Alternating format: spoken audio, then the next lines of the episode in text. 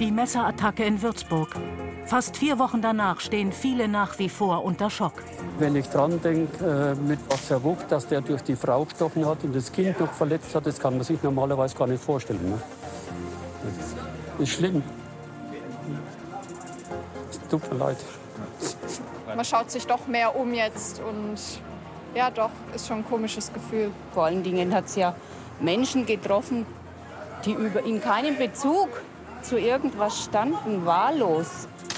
Auch in München sitzen Trauer und Schmerz tief, selbst fünf Jahre nach dem Attentat am Olympia-Einkaufszentrum. Der Schmerz wird immer das Gleiche bleiben. Da wird sich bestimmt an den Schmerzen nicht viel ändern. Wir müssen aber irgendwie versuchen, mit diesem Schmerz leben zu können. Politiker und Experten warnen vor weiteren Anschlägen. Wie gefährlich ist die Lage? Terrorismus in Bayern. Wie können wir uns schützen? Darüber diskutieren jetzt in der Münchner Runde der Terrorismusexperte Peter Neumann. Er kritisiert, bis heute werde die Gefahr von Einzeltätern unterschätzt. Claudia Neher, die Rechtsanwältin, vertrat Angehörige des OEZ-Anschlags und sagt, bei den Ermittlungen wurden viele Fehler gemacht. Die Parteivorsitzende der Linken, Janine Wissler, ist aus Erfurt zugeschaltet und warnt vor rechten Strukturen innerhalb der Polizei und den Sicherheitsbehörden. Und Stefan Mayer, parlamentarischer Staatssekretär beim Bundesinnenministerium, sieht die Gefahr von neuen Anschlägen und fordert mehr Befugnisse für die Sicherheitsbehörden. Sie alle sind zu Gast bei Christian Nietzsche. Willkommen zur Münchner Runde. Das Thema geht uns alle an.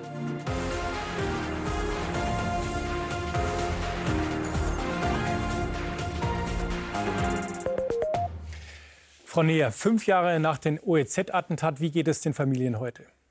Den Familien geht es sehr schlecht aus mehreren Gründen. Zum einen kann man so ein Attentat nicht überwinden. Zum anderen tut auch Gesellschaft und Politik viel zu wenig dafür, irgendwie Solidarität zu zeigen und auch sicherzustellen, dass sowas verhindert. Wir mussten erleben, dass in Halle, in Hanau, Walter Lübcke weiterer Rechtsterrorismus stattfindet. Und wir erleben einfach, dass unsere Politik in keinster Weise und unsere Behörden irgendwie das Notwendige tun, um das zu unterbinden. Ist das, was den Menschen, den Familien am meisten zu schaffen macht? Ja, es macht den Familien am meisten zu schaffen, weil sie sagen, unsere Kinder, unsere Frau, unsere Geschwister werden nie wieder lebendig. Und das Einzige, was wir tun können, ist alles daran zu setzen, dass sowas nie wieder passiert. Und sie erleben nicht, dass irgendjemand irgendetwas dafür tut. Mhm. Und mit so einer Familie hatten wir auch Kontakt. Sie hat den 14-jährigen Sohn verloren.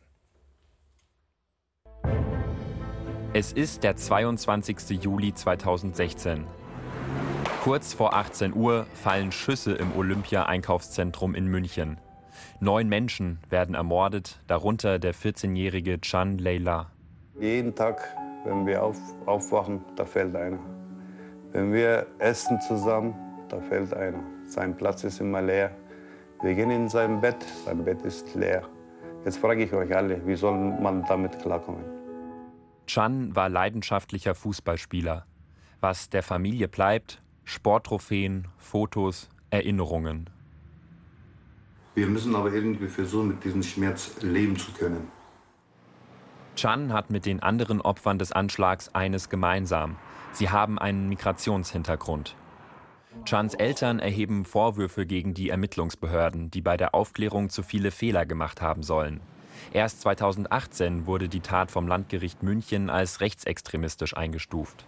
Es dauerte vier Jahre, bis die Inschrift des Mahnmals von Amoklauf zu rassistischem Attentat geändert wurde. Für Familie Leila fühlt sich das so an, als habe man die wahren Hintergründe der Tat verschleiern wollen. Wenn das ein rechter Terror ist, äh, dann haben sie immer eine Ausnahme. Entweder Amoklauf oder psychisch gestört oder, oder, oder, oder, oder Frauenhasser. Kommen sie mit solchen Sachen. Äh, wir sind mittendrin, wir erleben das, äh, wir haben erlebt und wir sehen bis jetzt, die finden immer irgend, irgendeinen äh, Ausrede, damit sie irgendwie zudecken können. Der Verlust des Sohns, die Ermittlungsfehler. Familie Leila lässt der Schmerz nicht los. Herr Mayer, Kritik lautet viel zu spät als rechtsextremistische Tat eingestuft. Auf welche Kappe geht das? Zunächst mal möchte ich sagen, Herr Nietzsche, ich habe Verständnis für die Angehörigen, äh, dass sie den Eindruck gewinnen, dass die Politik äh, sich zu wenig um die Opfer, um ihre Angehörigen kümmert und zu, mehr, äh, zu sehr äh, nur um die, um die Täter. Äh, ich möchte aber schon sagen, gerade auch im Nachgang äh, zu dem äh, Anschlag im Olympiazentrum vor fünf Jahren hat der damalige bayerische Ministerpräsident Horst Seehofer sich sehr intensiv auch den Angehörigen angenommen, der bayerische Innenminister. Äh, ich habe schon den Eindruck, dass die Politik da dazugelernt hat. Auch bei den schrecklichen, Frau Neher, Sie haben es angesprochen, bei den schrecklichen Anschlägen in Hanau, in Halle gab es im Nachhinein, finde ich, schon sehr empathische Anteilnahme mhm. durch die Bundeskanzlerin, durch den Bundespräsidenten. Auch, verstehe ich Sie richtig, wenn Sie sich so zitieren lassen. Ich kritisiere diese absolut späte Wertung, Gewichtung, das war rechtsextremistisch. Man muss natürlich aufpassen, äh, Herr Nietzsche. Es ist äh, jetzt auch gerade bei dem Anschlag äh, in Würzburg nicht so einfach, wirklich def definitiv zu beschreiben, ob der Täter aus extremistischen, aus islamistischen Motiven gehandelt hat oder ob er einen. War es jetzt rechtsextremistisch oder nicht? Der, der Anschlag am Olympia-Einkaufszentrum, der war auf jeden Fall extremistisch, Frage, rechtsextremistisch hat motiviert. Es, hat man es zu spät dann auch so klassifiziert? Herr Nietzsche, das ist, nein, das Herr Mayer, hat man es zu spät klassifiziert? Das ist doch jetzt eine eindeutige Frage, die der Moderator schon dreimal gestellt hat. Ja, und ich, äh, Frau Neher, erkläre Ihnen, dass es nicht so einfach ist, ein Attentat sofort am Tag darauf entweder als rechtsextremistisch motiviert oder als, äh, den, als, als das Attentat Täter eines... Sagt, wegen der scheiß Türken mache ich das in die Kamera. Wenn Sie mich, mich, bitte ausreden lassen. Äh, es ist schon es ist nicht so einfach. Zum Beispiel jetzt auch bei dem, ich, ich möchte es mal ganz konkret festmachen an dem Fall in Würzburg. Wir würden aber gerne so über OEZ reden, wenn der erste Themenkomplex OEZ ist und die Frage gelautet hat, ob Sie sagen, dass die okay, Einordnung... Ich möchte nur mal, nein, ich möchte nur mal, Punkt. Nein, ich möchte nur mal, äh, nur mal, nur mal am, am, am Beispiel äh, Würzburg äh, deutlich machen, dass es nicht so einfach ist, sofort plakativ zu sagen, das ist ein, ein islamistisch motivierter Anschlag oder es ist der Anschlag eines, äh, eines äh, psychisch äh, angeschlagenen Täters. Es gab zum Beispiel im Nachgang zu Würzburg sehr schnell die Meldungen, dass die Strafvermittlungsbehörden äh, islamistisches Propagandamaterial in der, in der Wohnung des Attentäters gefunden hätten, dass sie auf dem Handy äh, klare Indizien gefunden hätten. Und jetzt im Nachgang hat sich dies offenbar als falsch herausgestellt. Mhm. Also ich warne davor, äh, vorschnell äh, Beurteilungen vorzunehmen. Was den konkreten Fall im, äh, am Olympia-Einkaufszentrum ja. anbelangt, äh, um hier auch eine konkrete ja. Antwort zu geben, bin ich der Meinung, die Einstufung kam zu spät. Okay. Ja. Frau Wissler, wie werten Sie die Arbeit der Ermittler? Ja, es gibt ja nochmal einen Unterschied, ob man sehr schnell urteilt oder vorschnell urteilt oder ob es drei Jahre dauert, bis ein solcher Anschlag auch als äh, rechtsextremistisch eingestuft wird. Und das hat viel zu lange gedauert. Die Indizien waren ja klar. Ich meine, der Täter hat während der Tat auslandfeindliche Parolen gerufen. Und deswegen ist es natürlich notwendig, auch deutlich, auch klar zu machen, das ist ein rechtsextremistisch motivierter Anschlag gewesen. Und leider erleben wir das häufig im Bereich des Rechtsextremismus, dass ähm, ganz reflexhaft die Rede von Einzelfällen, von Einzeltätern ist und dass es eben sehr lange dauert, bis solche Taten dann dementsprechend auch eingestuft werden. Und leider erleben wir auch sehr häufig, dass sich die Angehörigen der Opfer in einer solchen Situation völlig alleine gelassen fühlen, dass sie kaum Hilfe erfahren oder schlimmstenfalls sogar kriminalisiert werden, wenn ich nur an die Familien der NSU-Opfer erinnern darf, gegen die ja zum Teil auch ermittelt wurde, die jahrelang Verdächtigungen ausgesetzt wurde. Also das Schlimme ist ja, die Menschen verlieren einen geliebten Menschen Menschen in äh, München, in Hanau, äh, wo neun Menschen aus rassistischen Gründen ermordet wurden, äh, in der NSU-Mordserie. Und statt Solidarität und Hilfe zu erfahren, äh, erfahren sie dann einfach viel zu wenig Unterstützung und eben teilweise auch Kriminalisierung. Und das ist ein Problem. Hier brauchen wir eine schnelle Hilfe, das heißt, einen Opferfonds aufzulegen mhm. und natürlich auch wirklich diese Opfer als Opfer rechter Gewalt anzuerkennen. Herr Neumann, vielleicht äh, Sie an der Stelle gleich auch zu Ihnen. Ja. Herr Neumann, äh, immer wieder kommt der Vorwurf, bei Ermittlungen wird erstmal in alle Richtungen ermittelt, aber Thema Rechtsextremismus kommt dann ganz am Ende. Was halten Sie von dem Vorwurf? Also ich äh, weiß nicht, ob ich das so generell beurteilen kann. Ich glaube auch, dass Sie im Prinzip beide recht haben. Äh, äh, Frau Neher hat recht, dass es viel zu lange gedauert hat und Herr Mayer hat recht, dass es nicht so einfach ist.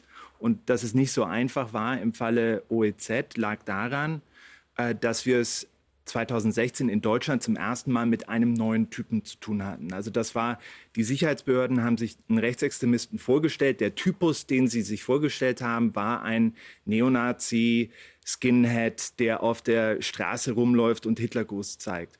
Und was wir da hatten, war einer, der hatte Migrationshintergrund, der hat sich vollständig im Internet radikalisiert und hat als Einzeltäter, das war kein Einzelfall, aber er hat als Einzeltäter gehandelt. Und das hatte man nicht richtig auf dem Schirm. Das hat verwirrt, vor allem der Migrationshintergrund. Wie kann das sein, dass jemand mit Migrationshintergrund Rechtsextremist ist? Ähm, und deswegen hat das so lange gedauert. Man hätte das schon früher auf dem Schirm haben können, denn es gab ganz ähnliche Vorfälle in anderen europäischen Ländern. Aber das war das erste Mal, dass wir diesen Typus von Rechtsextremisten okay, in Deutschland verstanden, das erste Mal diesen Typus. Aber warum Mhm. hat es dann so lange aus Ihrer Sicht gedauert, bis man dann tatsächlich das Mahnmal dann verändert hat? Du, das ist eine politische Debatte, das kann ich nicht beurteilen. Das hat zu lange, das hat deutlich zu lange gedauert. Das Und- hätte man im Prinzip viel schneller erkennen und erfassen Und müssen. ist Aber ich wehre mich so ein bisschen dagegen, wenn Leute immer sagen, dass die, äh, die eigenen, sage ich mal, die, mit denen man Sympathie hat, ähm, die werden immer benachteiligt. Also diesen Vorwurf, dass, äh, dass äh, Täter als psychisch krank beschrieben werden, das hören wir ähm, über Islamisten, das hören wir auch über Rechtsextremisten. Das höre ich auf allen Seiten. Und die Tatsache ist, das Interessante ist, dass es tatsächlich stimmt. Äh, wir haben empirische Studien, die gezeigt haben von Einzeltätern, also Täter, die auf sich alleine gestellt haben, äh, dass bei denen die äh, psych psychische Krankheitsgeschichten 13,5 Mal so häufig sind Mhm. wie bei gruppenbasierten. Und genau von denen sehen wir jetzt viel mehr. Und das ist äh, ein Phänomen, was man vor 10, 15 Jahren nicht so gesehen hätte. Ja, das eine ist natürlich, dass jemand mit dem Messer herumläuft Mhm. und sticht oder mit der Pistole und dann wahllos Menschen ermordet. Das Mhm. ist natürlich eine psychische mindestens Störung. Aber die Frage ist ja, wie hat man sich dann politisch radikalisiert oder vereinnahmen lassen? Richtig. Aber das ist auch, da muss ich leider ein bisschen widersprechen. Natürlich, wir halten alle Terroristen für verrückt. Ja, wie kann man sowas machen?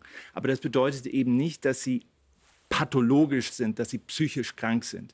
Und genau diese psychische, diese psychische Krankheit, das sehen wir häufiger, als es früher der Fall war. Und das ist auch empirisch belegt. Ja, jetzt würde ich gerne mal ein äh, Zitat einfließen lassen vom Präsidenten des Bundesamtes für Verfassungsschutz. Die deutsche Sicherheitslage bleibt in nahezu allen Bereichen angespannt. Rechtsextremisten wollen den demokratischen Diskurs kapern, Islamisten begehen weiter Anschläge mit Messern und Schusswaffen und Linksextremisten steigern erneut Brutalität und Gewaltbereitschaft. Von welcher Gruppierung, Herr Mayer, geht denn die größte Gefahr aus? Ich erachte derzeit die Gefahr, die äh, im Bereich des Rechtsextremismus, des Antisemitismus, der Fremdenfeindlichkeit, des Rassismus äh, uns bedroht, als die mit Abstand größte Gefahr. Man darf aber bei, bei all dem nicht äh, unterschätzen, dass wir auch im Bereich des Linksextremismus eine erhebliche Zunahme der Straf- und vor allem der Gewalttaten hatten. Allein von 2019 auf 2020 haben sich die linksextremistisch motivierten Gewalttaten um 45 Prozent erhöht. Und wir haben, wie der schreckliche äh, Fall in Dresden am 4. Oktober letzten Jahres gezeigt hat, auch nach wie vor die Gefahr, die im Bereich des äh, religiös motivierten Extremismus droht, vor allem des islamistisch motivierten äh, Extremismus. Ich denke an den Fall des Übergriffs, äh, des Angriffs auf ein homosexuelles Paar in Dresden, bei dem leider einer äh, der beiden ähm, äh, umgebracht wurde. Also ich bin der festen Überzeugung, wir erleben vielleicht auch aufgrund der aktuellen äh, Debatte um die Corona-Pandemie eine zunehmende Radikalisierung, Polarisierung unseres Landes, unserer Gesellschaft, ein Auseinanderdriften unserer Gesellschaft, ein Stärken der Pole. Und das, äh, ich finde das persönlich ganz interessant. Das manifestiert sich eben in, einem, in einer Zunahme sowohl der dort verorteten Personen, sowohl im rechtsextremistischen als auch im linksextremistischen Spektrum äh, und dann eben auch manifestiert durch eine Zunahme der Straf- und der Gewalttaten. Also wir müssen, äh, weil Sie den, äh, den Verfassungsschutz erwähnt haben, aus meiner Sicht einen intensiven 360-Grad-Blick an den Tag legen. Der Staat darf auf keinem Auge blind sein. Wir müssen jede Form, jede Art von Extremismus gleichermaßen ernst nehmen. Aber um auch hier ganz präzise zu sein, die Gefahren, die im Bereich des Rechtsextremismus äh, uns drohen, des Rassismus, ich denke gerade an Hanau, an Halle, an die Ermordung von Dr. Walter Lübcke am 2. Juni äh, 2019, sind mit Abstand die größten Gefahren derzeit. Müssen wir jederzeit mit einem Anschlag rechnen? Genauso würde ich es formulieren. Ich halte immer wenig von diesen Debatten. Äh, Sind wir jetzt in einer konkreten Gefahr oder in einer abstrakten Gefahr? Ich glaube, ohne hier jetzt äh, in Hysterie zu verfallen und ein, ein Horrorszenario an die Wand zu malen, wir müssen leider nach wie vor in Deutschland jederzeit sowohl mit einem rechtsextremistisch, vielleicht sogar auch mit einem rechtsterroristisch motivierten Anschlag rechnen, aber auch mit einem äh, islamistisch motivierten äh, Terroranschlag. Äh, deswegen bedarf es weiterhin einer hohen äh, Achtsamkeit und Wachsamkeit, uns, insbesondere unserer Sicherheitsbehörden. Aber wie der Fall äh, Würzburg, äh, aber auch Halle und Hanau gezeigt hat, auch im Bereich gerade auch von möglichen psychischen Erkrankungen der Angehörigen von, von Heilsberufen, äh, von Gesundheitsberufen. Ich glaube, es bedarf hier auch einer stärkeren Früherkennung und Frühbeobachtung, äh, auch gerade von potenziellen Tätern, die Gefahr geneigt sind, sich selbst zu radikalisieren. Mhm. Frau Wissler, äh, sehen Sie es auch so, dass man da jetzt viel intensiver hinschauen muss? Früherkennung, das heißt mehr Beobachtung von potenziellen Straftätern und Terroristen? Ja, natürlich muss man da genau hinschauen und da muss man auch handeln. Die Frage ist natürlich, äh, durch wen. Und da muss ich äh, leider sagen, dass äh, ich in meiner Arbeit im NSU-Untersuchungsausschuss fünf Jahre lang in die Abgründe der Inlandsgeheimdienste schauen musste, also des Landesamtes für Verfassungsschutz in Hessen, aber auch der anderen äh, Landesämter und des Bundesamtes. Ich meine, darf ja auch nicht vergessen, dass das Bundesamt für Verfassungsschutz äh, bis, vor, äh, bis vor nicht allzu langer Zeit von Hans-Georg Maaßen geleitet wurde. Und ich finde, dass gerade in der Geschichte des NSU sich eklatante Probleme gezeigt haben und dass daraus überhaupt keine Konsequenzen gezogen werden. Also, dass Verfassungsschutzbehörden mit kriminellen V-Männern aus der Nazi-Szene zusammenarbeiten, dass die aus Steuergeld äh, bezahlt werden, das ist ein riesiges riesiges Problem. Und ich würde sagen, äh, das ist der beste Verfassungsschutz. Das sind die Menschen, die wirklich sich im Alltag gegen Rassismus engagieren, aber auch die, die sich eben in breiten zivilgesellschaftlichen Bündnissen der Gefahr von rechts entgegenstellen. Und da bräuchte es viel mehr natürlich auch Hinschauen vom Sta des Staates, also der Entwaffnung der rechten Szene zum Beispiel. Ja. Äh, wir müssen durchgreifen, wenn es rechte Strukturen gibt in den Sicherheitsbehörden und bei der Bundeswehr. Und da muss man ganz deutlich sagen, die Gefahr kommt natürlich von rechts. Über 200 Menschen sind ermordet worden seit 1990 aus rechten Motiven heraus. Äh, es gibt äh, rechte Strukturen in, innerhalb der Bundeswehr, innerhalb von Polizeibehörden. Also ich habe das noch nicht gehört, dass linksextremistische Strukturen innerhalb der Polizei Waffen in Asservatenkammern geklaut oder Sprengstoff äh, irgendwie beiseite geschafft hätten. Nein, es ist, wir haben ein massives Problem von rechts und da muss der Staat deutlich mehr tun. Eben die Entwaffnung der rechten Szene. Ja. Da brauchen wir viel mehr Präventionsarbeit und die Stärkung von zivilgesellschaftlichen Projekten, das ist unbedingt nötig. Und natürlich, wer gegen Rechtsaußen kämpfen will, der muss natürlich auch den Alltagsrassismus bekämpfen und alle Formen von Antisemitismus und Menschenfeindlichkeit. Okay, jetzt würden wir von Ihnen, Herr Neumann, gerne noch als Experten mhm. für Terrorismus hören. Wie sehen Sie es? Ist der Linksextremismus eigentlich zu vernachlässigen? Ich glaube nicht, dass er äh, zu vernachlässigen ist. Ich denke, dass es ähm, absolut in unserem Interesse ist. Also Linksextremismus gibt es natürlich. Äh, genauso wie die anderen extremistischen Gefahren. Und es ist wichtig, dass Sicherheitsbehörden ähm, sich damit ständig beschäftigen. Aber gleichzeitig muss man eben schon dazu sagen, äh, dass die großen Gefahren, würde ich sagen, für die nächste Generation, für die Stabilität unserer Republik, dass die aus dem rechtsextremistischen und dem islamistischen Milieu kommen.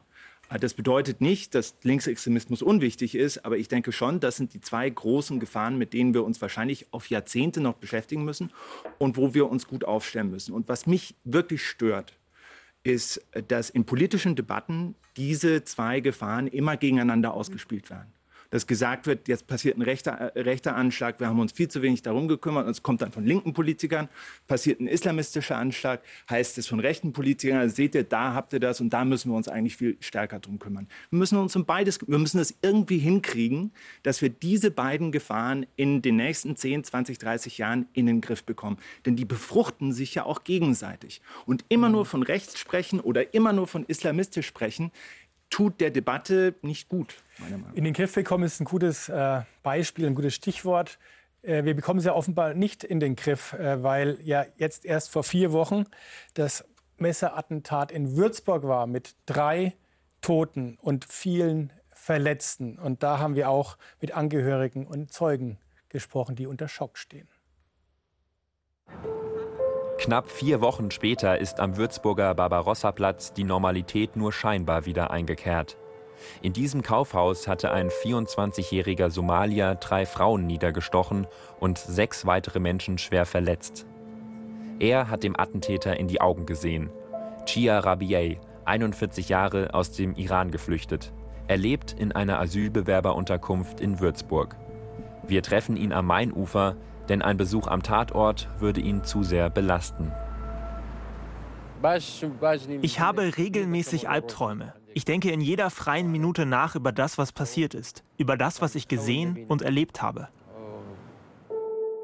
Mit den bloßen Händen versuchte er den Täter aufzuhalten. Der griff auch ihn an, verfehlte Chiarabier mit dem Messer nur knapp. Mit seinem heldenhaften Einsatz konnte er wahrscheinlich noch Schlimmeres verhindern. Ich habe nicht mal Zeit gehabt, Angst zu haben oder eine Gefahr zu erkennen. Ich habe natürlich versucht, mich zu beschützen, aber in erster Linie habe ich instinktiv gehandelt, um die Gefahr von allen anderen Menschen abzulenken. Der Schock sitzt nicht nur bei Chiarabier tief, sondern auch bei den Menschen in der Würzburger Fußgängerzone. Ich habe ehrlich gesagt ein bisschen mulmiges Gefühl. Ich war jetzt auch seitdem nicht mehr in der Stadt. Komisch. Ja. Beklemmend, ja. Man schaut sich doch mehr um jetzt. Das kann man sich normalerweise gar nicht vorstellen. Ne? Das ist, ist schlimm. Es tut mir leid. Das Motiv des Täters ist noch unklar. Gestern wurde er von der Untersuchungshaft in eine Psychiatrie gebracht. Für Chiarabier spielt das Motiv keine Rolle mehr. Er ist vom 25. Juni gezeichnet. Ich werde wohl noch eine Zeit lang brauchen, um die Dinge zu verarbeiten. Ich gehe nicht davon aus, dass ich das jemals vergessen werde.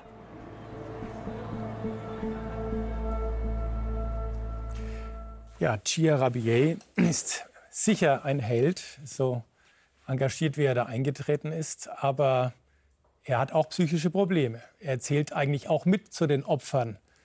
Bekommen solche Menschen genug Hilfe psychologisch? Das weiß ich nicht. Und mir ist es tatsächlich noch mal wichtig, auf ein ganz anderes Anliegen einzugehen, das vorher äh, zur Sprache kam. Mir geht es noch mal darum zu sagen, diese Einordnung der Tat, das ist keine theoretische Debatte, die ich aus Mitleid oder Mitgefühl mit meinen Mandanten führe, überhaupt nicht. Ich sympathisiere mit meinen Mandanten, das ist richtig, aber das ist nicht die Leitlinie und das ist auch nicht das, was uns in dieser Runde beschäftigen sollte. Ja? Wozu hat es geführt? Viele NSU-Untersuchungsausschüsse haben die dringende Empfehlung abgegeben, dass die Generalbundesanwaltschaft und das Bundeskriminalamt solche Fälle an sich ziehen. Und es ist in München nicht passiert. Bis Halle hat das gemeinsame Bundesabwehrzentrum nicht vom Fall Olympia Einkaufszentrum gewusst und war blind Richtung virtuellen Terror. Und es ist einfach nicht richtig, dass wir da das erstmal hätten lernen dürfen, sondern in den Akten der Staatsanwaltschaft war die Spieleplattform Steam brettelbreit da drinnen gestanden. Es war uns klar, dass dort virtuelle Tötungsnetzwerke sind. Wir haben in München im Prozess darum gekämpft, darauf aufmerksam zu machen und wir sind vor Wände gelaufen. Und das ist der Punkt, wo wir uns wirklich Sorgen machen müssen, was mit unseren Sicherheitsbehörden los ist, wenn sie nicht arbeiten. Ja? Ich möchte noch einen weiteren Punkt sagen. Der Abschlussbericht vom Olympia-Einkaufszentrum ist nicht wahrheitsgemäß. Der sagt bis heute, dass der Sonboli, der Münchner Attentäter, Etchison angeblich kannte. Das ist der Attentäter von New Mexico. Die beiden waren Chatkumpel. Die Staatsregierung verdreht Tatsachen in einem Abschlussbericht bis heute. Wir sind auch nicht an dem Punkt, wo ich sage, das okay. ist jetzt in Ordnung. Was wollen Sie dazu sagen? Sie sind jetzt äh, nicht in der Staatsregierung, aber Sie sind der Herr Seehofer weiß das. Ich habe ihm das geschrieben. Ich habe den Herrn Herrmann um Berichtskorrektur gebeten und auch ihn gebeten, in einem ergänzenden Kapitel sich damit auseinanderzusetzen, wozu diese Fehlbewertungen also, führen. Und da habe ich den Herrn Seehofer äh, in demselben Brief mit angeschrieben. Ich möchte klar sagen, Frau Neher, ich verstehe Sie vollkommen. Ich verstehe Ihre, Ihre Mandanten vollends. Und die, die Einstufung eines Attentats, die ist nicht trivial. Es ist nicht, äh, das ist, da gebe ich Ihnen recht, das ist nicht eine rechtstheoretische oder eine äh, ermittlungstheoretische Debatte darüber, ob ein rechtsextremistischer Hintergrund vorhanden ist oder nicht. Und ich habe ja klar gesagt, um das auch nochmal äh, deutlich zu machen, dass diese Einstufung, was das äh, äh, äh, Olympia-Einkaufszentrum-Attentat anbelangt, zu spät erfolgt ist. Um das klar zu sagen. Mit fatalen Folgen. Mit ganz fatalen Folgen. Und ich möchte aber schon auch darauf hinweisen, dass wir aus diesen Erfahrungen gelernt haben. Und ich möchte, um vielleicht auch auf, auf Frau Wissler auch zu antworten, schon sagen, es gab, es gab erhebliche äh, äh Fehlentwicklungen in manchen Sicherheitsbehörden, was äh, äh, die Bundeswehr anbelangt beispielsweise, was auch manche Landespolizeibehörden in Hessen allen voran anbelangt. Nur ich, ich verwahre mich wirklich in aller Deutlichkeit dagegen, generell strukturellen äh, Rassismus oder, oder Fremdenfeindlichkeit den Sicherheitsbehörden und den Mitarbeitern in den Sicherheitsbehörden zu unterstellen. Okay, jetzt denn daran, den Abschlussbericht zu korrigieren? Was hindert den Herrn Herrmann, den Abschlussbericht zu korrigieren? Es ist mir ein wichtiges Anliegen, weil Deutschland ist eines der sichersten Länder auf unserem Globus und wir, in Deutschland man, lebt man so sicher wie seit vielen Jahrzehnten nicht mehr. Und das haben wir Beamtinnen und Beamten im Verfassungsschutz, vor allem auch bei den Polizeibehörden zu verdanken, die teilweise ihr Leben für uns riskieren, die den Kopf für uns hinhalten. Und ich bin der felsenfesten Überzeugung, dass der weit überwiegende Großteil aller Mitarbeiterinnen und Mitarbeiter in den Sicherheitsbehörden auf der Grundlage unserer freiheitlich-demokratischen Grundordnung steht und äh, vollkommen äh, fern ist von jeglichen extremistischem Gedankengut. Deswegen wehre ich mich gegen diese Annahme, es gäbe strukturelle Defizite in sämtlichen Sicherheitsbehörden. Jeder Fall ist ein einer zu viel, um das klar zu sagen, Herr Nietzsche. Und jedem Fall muss unabdingbar und, äh, und unnachgiebig nachgegangen werden.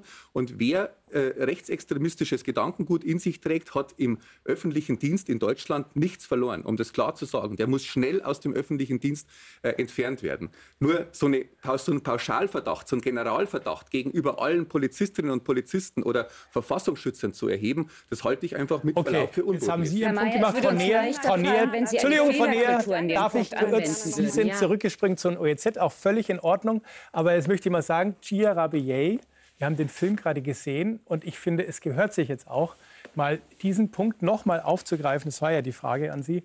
Frau Wissler, wird den Menschen, die diese psychischen Probleme mit sich herumtragen, vom Staat richtig geholfen oder werden sie damit alleingelassen?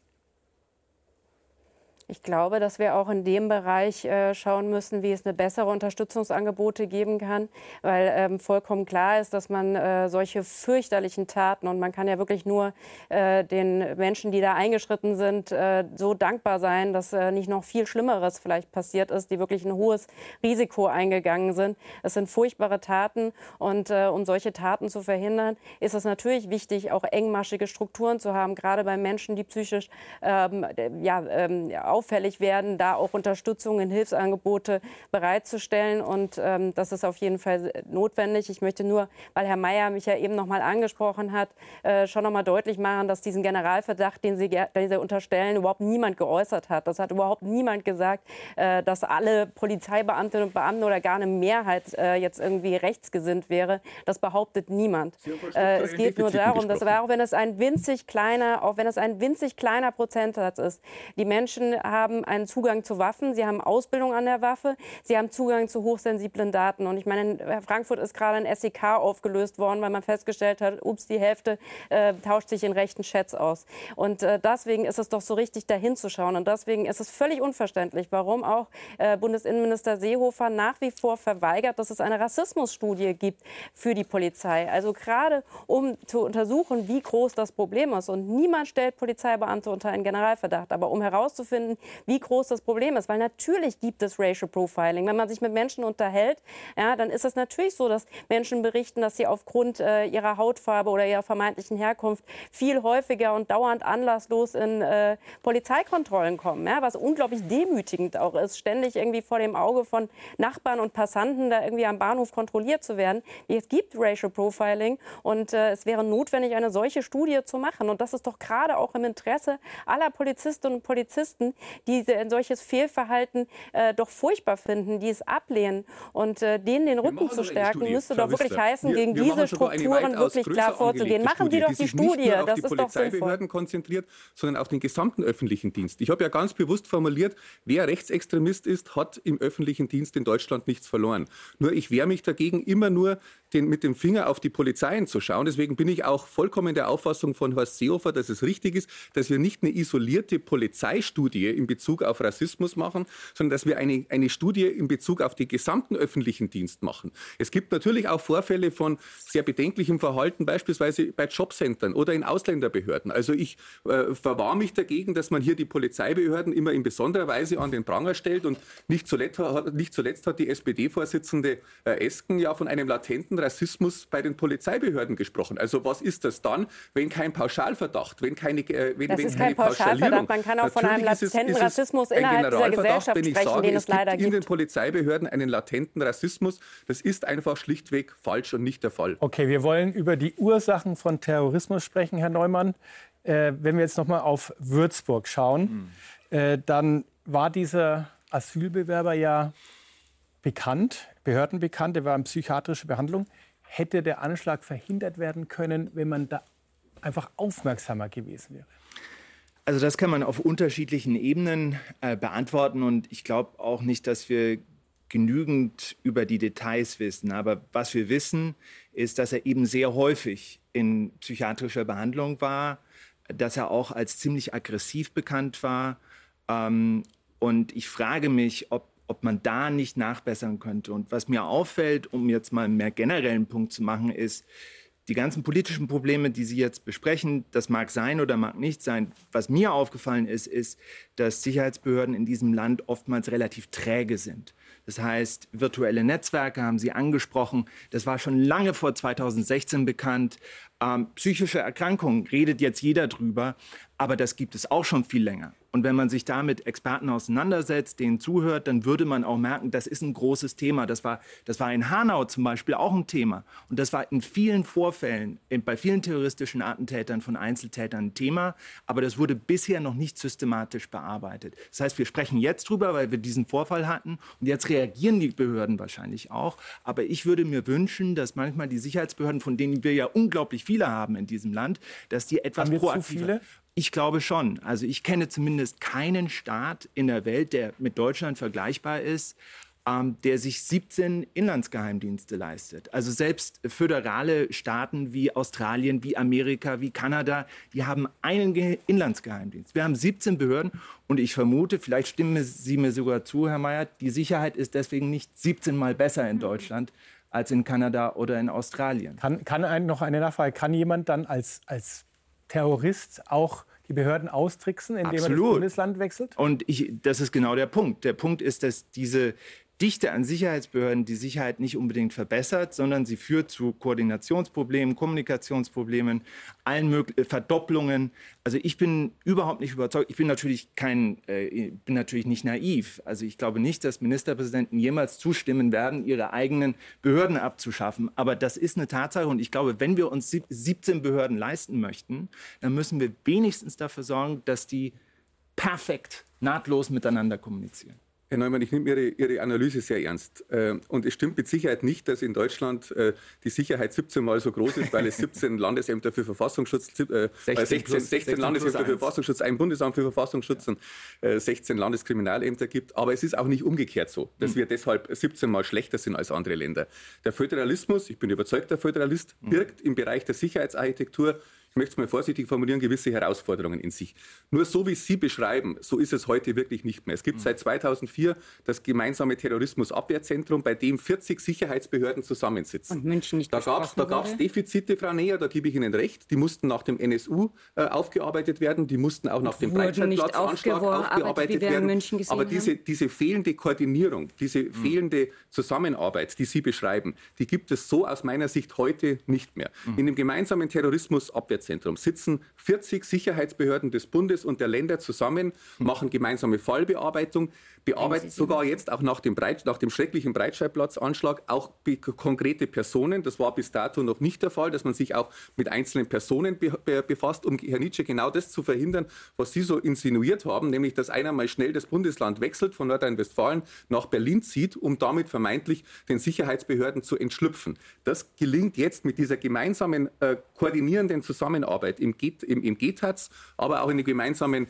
äh, Extremismus- und äh, äh Terrorismus Abwehrzentrum in Bezug auf Rechtsextremismus aus meiner Sicht deutlich besser. Also die mhm. Defizite, die Sie beschreiben, die würde ich, würd ich so äh, konstatieren für die Zeit vor dem Breitscheid äh, äh, Breitscheidplatzanschlag. Jetzt hat sich da aus meiner Sicht doch vieles deutlich professionalisiert und verbessert. Frau Neher, ist die Expertise der Sicherheitsbehörden eigentlich gut genug?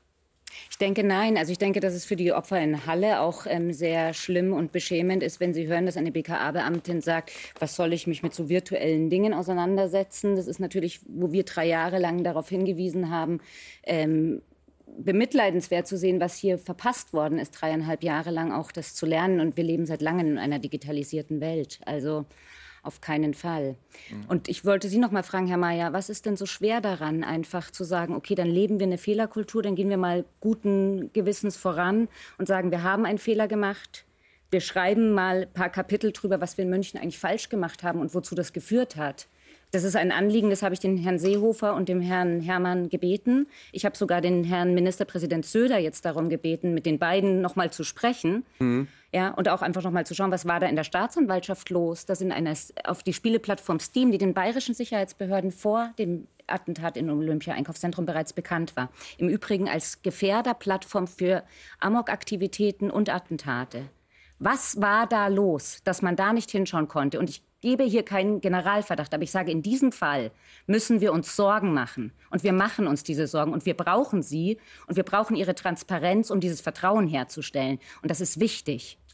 Frau Neher, ich habe vollkommenes, äh, vollkommenes Verständnis für Ihr Petitum und ich bin äh, der Letzte, der nicht äh, nachdrücklich eintritt für eine gelebte Fehlerkultur. Dann bitte leben Sie sie auch. Dann leben Sie sie bitte auch, Herr Mayer. Und ich habe jetzt auch in der, in der Antwort äh, auf Herrn Neumann darauf hingewiesen, Nichts bleibt so, wie es ist. Natürlich werden äh, Rückschlüsse gezogen, Schlussfolgerungen gezogen aus dem äh, äh, Amoklauf, aus dem rechtsterroristischen Amoklauf in, in München, aus dem Breitscheidplatzanschlag, auch aus den Anschlägen von Hanau und von Halle. Wir haben doch nicht auf Würzburg gewartet.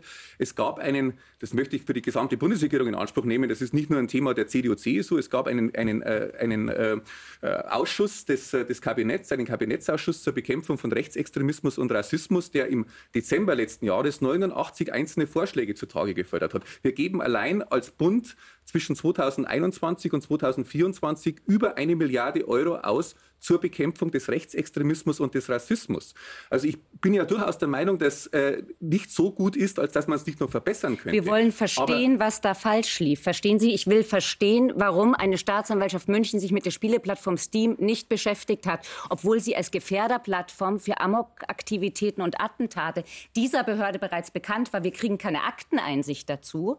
Wir erfahren ja. nichts und wir müssen uns Sorgen ich, ich, machen, ich weil wir nichts ich bitte um Verständnis. Ich kann für die Bundesregierung sprechen, für das Bundesinnenministerium, aber Sie mit Verlaub... auch mit Ihren Parteikollegen sprechen. Ich kann auch mit Parteikollegen sprechen, aber ich kann mit Verlaub nicht für die, für die äh, bayerische Staatsanwaltschaft sprechen oder für die bayerischen Justizbehörden Aber Sie können sich auch mal fragen, warum eigentlich aber das BKA und die Generalbundesanwaltschaft, die ja Behörden des Bundes sind, den Fall nicht übernommen haben. Und das sollten Sie sich fragen. Das war ja. nämlich Ergebnis aber jedes auch der Generalbundesanwalt ist unabhängig. Der, der Generalbundesanwalt ist nicht weisungsgebunden an das Bundesinnenministerium. Nein, aber Sie können dem BKA sagen, bitte ermitteln Sie mal. Und es war ein Fall fürs BKA. Es war ein Waffenhändler in Köln. Ja, es war ein Täter in München und es war ein virtuelles das BKA internationales kann Netzwerk. dann ermitteln, wenn der Generalbundesanwalt das BKA darum ja, bittet. Aber dass wir nicht weiterkommen, wenn jetzt alle Behörden sich den schwarzen Peter in die Schuhe schieben, dass das aber nicht unbedingt Nier, die Fehlerkultur sein ich sollte. Ich glaube, wir sind doch gar klar. nicht so weit auseinander. Es gab, es gab Defizite im Bereich München vor fünf Jahren. Es gab natürlich auch Fehler im Umgang mit Anis Amri, ähm, Attentäter von, von, vom Dezember 2016.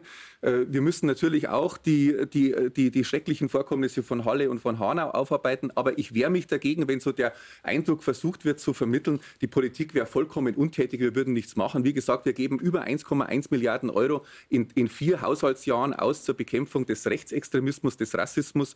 Äh, wir haben viel gesetzgeberisch gemacht. Äh, vor dem Hintergrund, glaube ich, hat die Politik schon erkannt, dass wir hier agiler sein müssen. Wenn wir auf der politischen Ebene sind, dann würde ich Frau Wissler noch mal gerne jetzt äh, ins Boot holen. Ähm, wir haben von Strukturdefiziten gesprochen, wir haben von mangelnder Expertise gesprochen. Aber reden wir doch mal über die Maßnahmen. Also was kann denn verbessert werden? Muss jetzt zum Beispiel die Gaming-Szene, es fiel ein Spieleplattform, besser durchleuchtet werden? Müssen öffentliche Plätze vielleicht viel besser überwacht werden, um so ein Geschehen vielleicht auch im Nachhinein noch besser analysieren zu können? War es ein Täter oder war es eine Tätergruppe?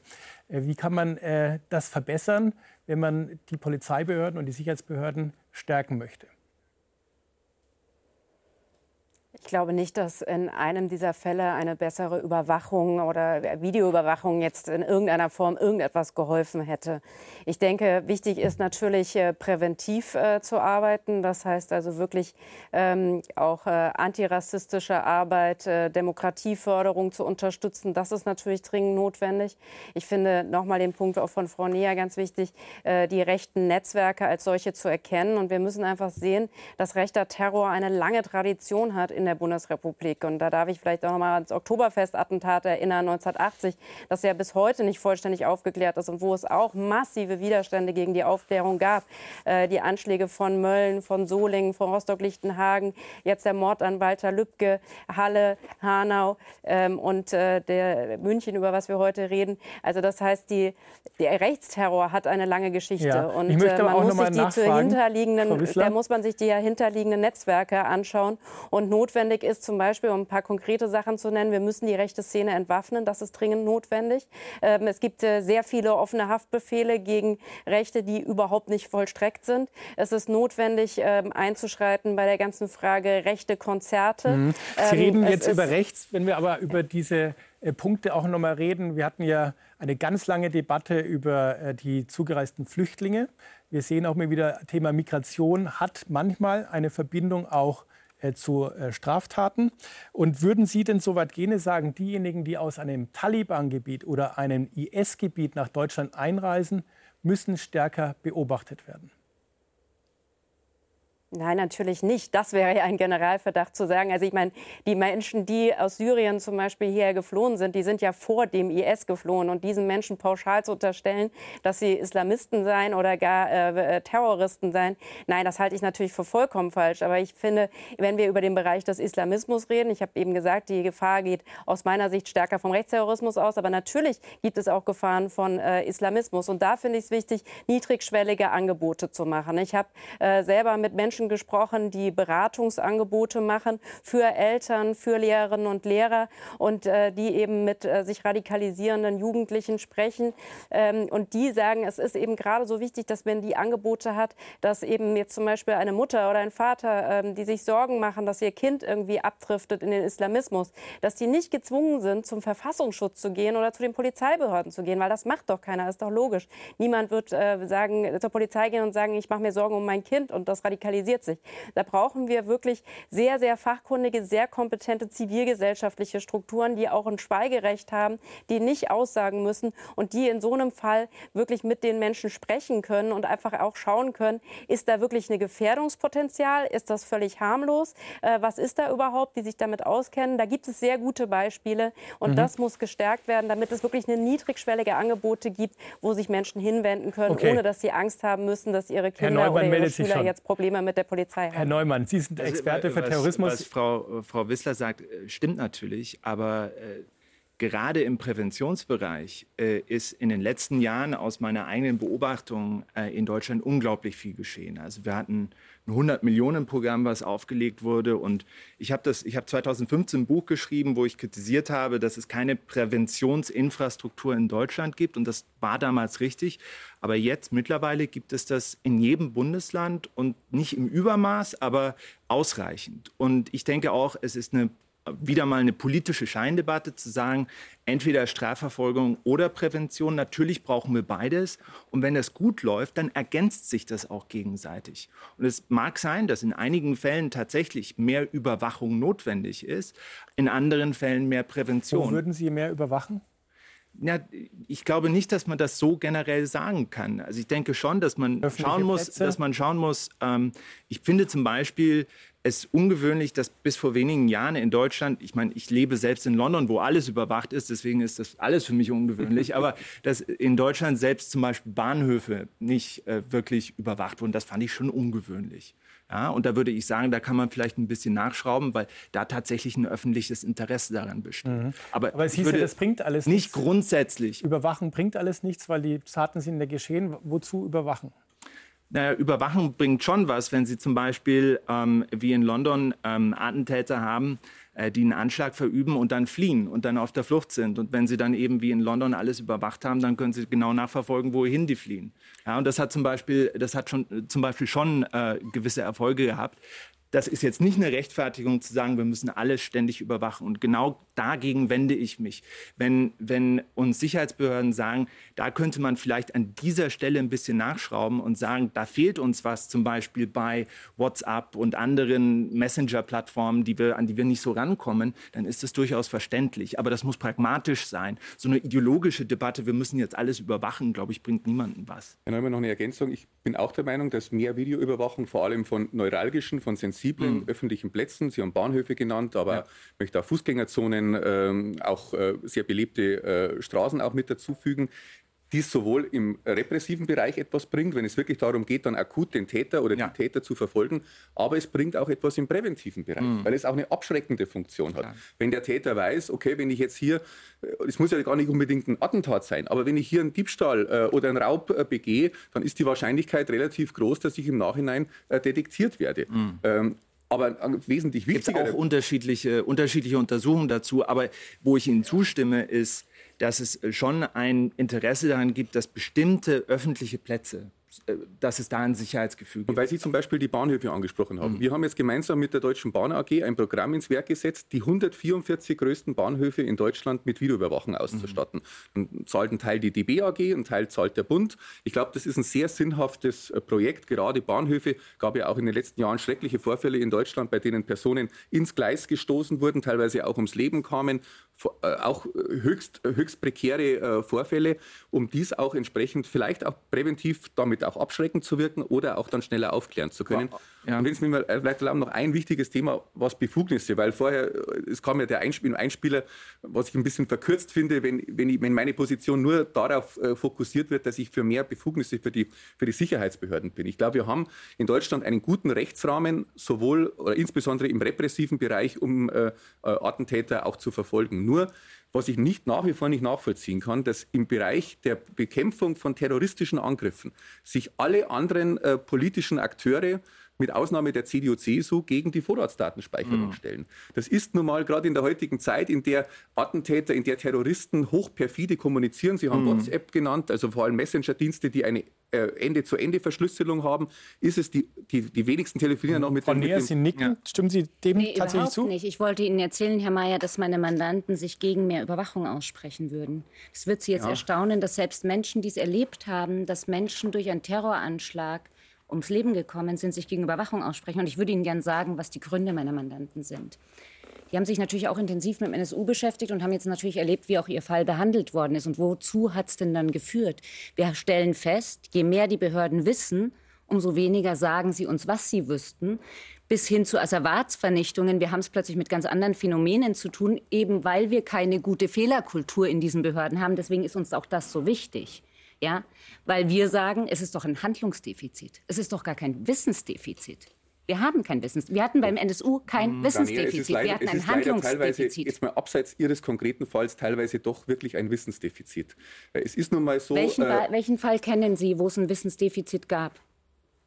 Zum Beispiel äh, Anis Amri. Anis Amri hatte kein Wissensdefizit haben. Die Sicherheitsbehörden hatten ein, hatten ein Wissensdefizit. Kein Wissens, der war lange und äh, der war lange als Gefährder eingestuft und so weiter und so fort. Wir hatten keinerlei aber, Wissensdefizit. Aber, wie, aber die, Amis die, die, Landes, eine große die, die Landessicherheitsbehörden in Berlin haben ihn als, als, als, als leicht kriminellen Drogenhändler ja, eingestuft. Aber das ist eine Fehleinschätzung, das ist kein das Wissensdefizit. Um, um noch mal, um noch mal eines klar zu sagen, die Vorratsdatenspeicherung, ich bin nicht für eine, für eine Komplettüberwachung Deutschlands, um da bitte auch nicht den falschen Eindruck zu vermitteln. Ich bin nicht dafür, dass äh, unbescholtene Bürger äh, überwacht werden. Aber worum geht es denn bei der Vorratsdatenspeicherung? Dass im ganz dezidierten Einzelfall die Sicherheitsbehörden nach einer äh, richterlichen Überprüfung, nicht nach eigenem Gutdünken, weiß, weiß, sondern aufgrund eines Beschlusses des zuständigen Landgerichts von einer Kammer besetzt mit drei Richtern äh, auf die äh, Verbindungsdaten zugreifen können, nicht auf die Inhalte des Telefongesprächs oder der E-Mail, mhm. sondern ausschließlich auf die Frage, wann hat wer mit wem, wie lange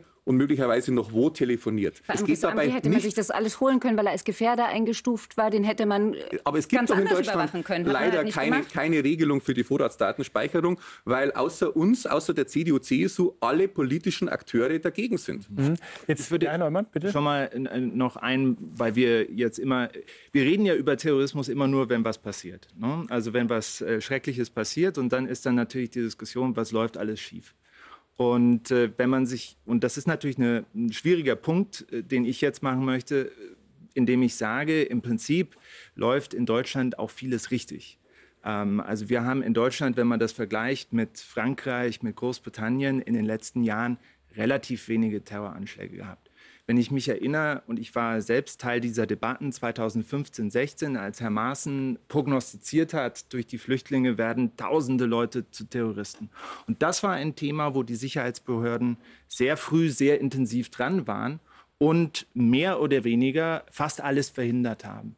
Äh, und äh, dieses Sodom und Gomorra, was da prognostiziert wurde, ist einfach nicht eingetreten. Wir hatten in Deutschland im islamistischen Bereich seit 2016 zwei oder drei Anschläge mit jeweils ein bis drei Toten. Und seit 2023 verhinderte Anschläge. Ich bin ja. Ihnen dankbar für, ja. die, für, die, für, diese, für diese Bewertung. Aus neutraler Position, wir haben ja. deutlich mehr verhinderte Anschläge in Deutschland als Im linksterroristischen Bereich. Nein, im, im islamistischen Bereich. Im islamistischen, im islamistischen Bereich, aber nicht im rechtsterroristischen Bereich. Na, der, Im rechtsterroristischen Bereich gab es leider diese schreckliche Anschlagsserie. Hanau, Lübcke, äh, Halle. Und wir haben aber entsprechend darauf reagiert. Wir nehmen diese Gefahr sehr, sehr ernst. Aber Sie haben ja jetzt mehrfach von verschiedenen Seiten das mhm. Stichwort Gefährder gebraucht, Herr Neumann. Wie viele Gefährder haben wir in Deutschland und können die überhaupt überwacht werden? Weil von denen weiß man ja, das könnte sein, dass die aktiv werden und Gewalt verüben. Also da weiß wahrscheinlich der Innenstaatssekretär die, die aktuellen Zahlen besser als ich. Was, was ist bei Islamismus? 564 islamistische Gefährder und 523 äh, sogenannte relevante Personen. Das ist das Umfeld, das sind die hey. Freunde. Obwohl also über 1000? Über 1000 ja, ja. aber muss man natürlich äh, dazu sagen, sind nicht alle in Deutschland, einige sind, sind nicht alle in Deutschland. Äh, viele sind zum Beispiel in Syrien. Aktuell. Einige, sind in, einige sind in Haft. Also die, die, die wirkliche Zahl von Gefährdern, die in der Straße rumlaufen, äh, ist deutlich geringer als die 1000. Mhm. Ähm, aber das ist genau die Herausforderung, wenn man sagt, äh, und da, da passieren die Fehler. Wir haben, sage ich mal, 1000 Leute, von denen wir denken, das sind Leute, die sind potenziell daran interessiert, einen Anschlag zu verüben.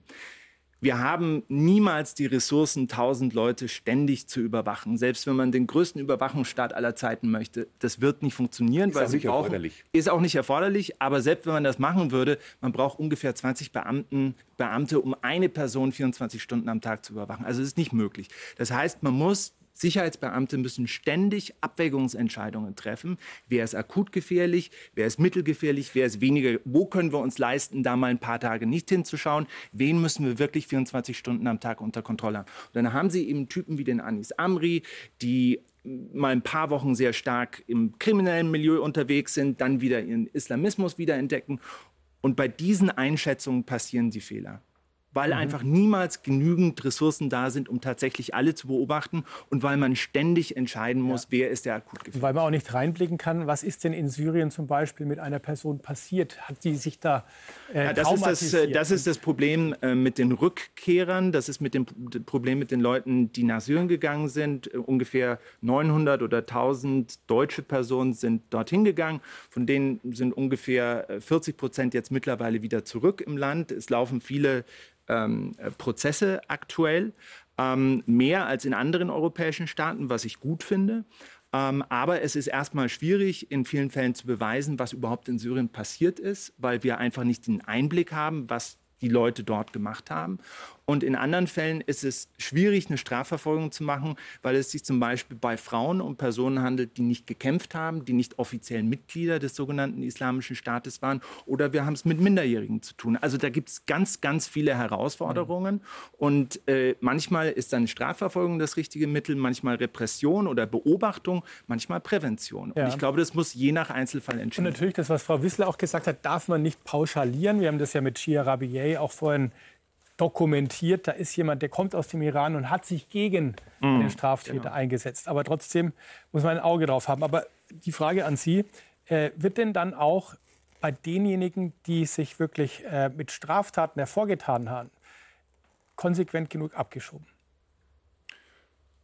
Ja, beim Thema Abschiebung muss man natürlich dazu sagen, das eine ist die Frage, ist jemand ausreisepflichtig? Also kann, ist, hat jemand äh, an sich kein Bleiberecht mehr in Deutschland? Und die andere Frage ist dann, die steht aber auf einem anderen Blatt Papier, kann man ihn aus rechtlichen oder tatsächlichen Gründen überhaupt abschieben? Wir haben derzeit ja nach wie vor das Problem, dass wir äh, erhebliche Schwierigkeiten haben, jemanden nach Somalia, Stichwort äh, der Attentäter von Würzburg, oder nach Syrien äh, entsprechend äh, abzuschieben. Äh, sprich, es gibt jetzt zum Glück kein generelles Abschiebeverbot Verbot mehr äh, äh gegen, äh, äh, gegenüber äh, Syrien.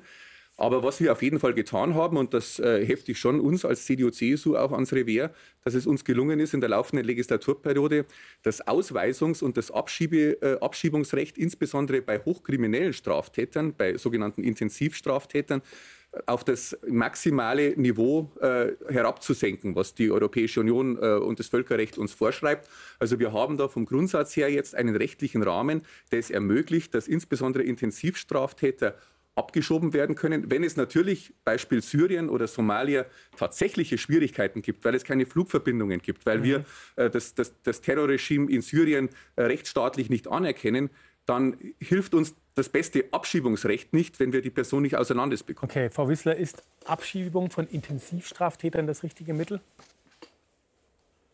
Nein, ist es nicht. Ich finde, wenn jemand in Deutschland eine Tat begeht, dann muss er in Deutschland dafür belangt werden. Und natürlich muss dann, äh, muss dann strafrechtlich verurteilt werden und hier äh, seine möglicherweise Haftstrafe absitzen. Ich finde die Diskussion auch äh, völlig äh, schräg, weil ich meine, er wurde jahrelang auch gesagt, äh, nach Afghanistan zum Beispiel werden nur Gefährder oder Terrorverdächtigte oder Sexualstraftäter abgeschoben, so als gäbe es in Afghanistan äh, keine Frauen und Mädchen oder Menschen, die Opfer äh, von Straftaten äh, werden würden. Ich meine, deswegen finde ich, dass äh, ein Intensivstraftäter in äh, deutschen Justizvollzugsanstalten ja, mit ähm, Möglichkeiten zur Resozialisierung deutlich besser aufgehoben sind als auf den Straßen Mogadishus oder Kabuls oder sonst wo. Also ich finde, ähm, da werden doch dann auch möglicherweise neue Anschläge vorbereitet. Und deswegen äh, finde ich, dass uns nicht nur der Schutz äh, der Deutschen am Herz liegen sollte, oder in Deutschland lebenden Menschen, sondern insgesamt. Und deswegen finde ich, man sollte das Ausländerrecht nicht mit dem Strafrecht äh, vermischen. Ich finde, wenn jemand eine Straftat begeht, dann wird, soll er dafür verurteilt werden und dann muss er seine Strafe ähm, möglicherweise mhm. in Haft antreten. Aber man sollte es nicht äh, mit dem äh, Bleiberecht oder mit dem Ausländerrecht ähm, verbinden. Okay, da haben wir das Thema Abschiebungen auch behandelt. Herr Neumann, ich gehe jetzt nochmal in die Statistik. 2020 hat in Deutschland die Zahl der politisch motivierten Gewalttaten um 19 Prozent zugenommen. Woran liegt das? Also bei diesen politisch äh, motivierten äh, Gewalttaten muss man natürlich wissen, dass da alles Mögliche dazugehört. Also das ist nicht nur Terrorismus, das ist jetzt nicht nur der Anschlag, sondern ähm, das sind auch äh, Straftaten, die, über die zum Beispiel fast überhaupt nicht berichtet wird. Aber das hat natürlich auch damit zu tun, ähm, dass wir in Deutschland ähm, in den letzten Jahren schon eine ziemlich drastische Polarisierung erlebt haben. Ähm, das hat zum Beispiel auch damit zu tun, dass wir auch letztes Jahr zum Beispiel eine ganz neue Bewegung hatten, diese Querdenkerbewegung, die auch zu dieser also Polarisierung also beigetragen hat dazu beigetragen. Corona hat sicher auch eine Rolle gespielt, obwohl natürlich Corona dann auf der anderen Seite die ganz krassen terroristischen Anschläge verhindert hat, dadurch, dass Leute nicht auf der Straße waren und es nicht so einfach möglich war, was zu organisieren.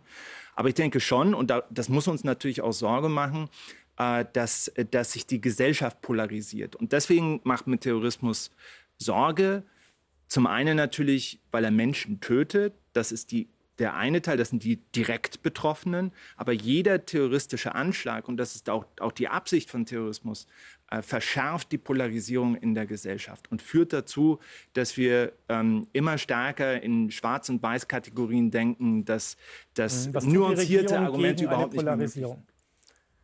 Ja, indem dass wir den gesellschaftlichen Zusammenhalt äh, versuchen zu stärken. Ich habe ja erwähnt, wir, haben, wir hatten diesen Kabinettsausschuss zur Bekämpfung von Rechtsextremismus und Rassismus, der ja viele Einzelmaßnahmen, 89 insgesamt zutage gefördert hat. Und da geht es nicht nur, wird uns immer nur unterstellt, dass es uns nur immer um Repression geht, immer nur um Strafverfolgung, um die Verschärfung der Gesetze geht. Stimmt nicht. Wir haben sehr viele, Sie haben es, Herr Neumann, ja erwähnt, sehr viele Programme, äh, Zusammenhalt durch Teilhabe, Demokratie leben, die wir gerade auch äh, insoweit finanziell stärker ausstatten um zivilgesellschaftliche Nichtregierungsorganisationen stärker in die Lage zu versetzen, im, im Vorfeld präventiv zu arbeiten, äh, politische Bildung zu verbessern.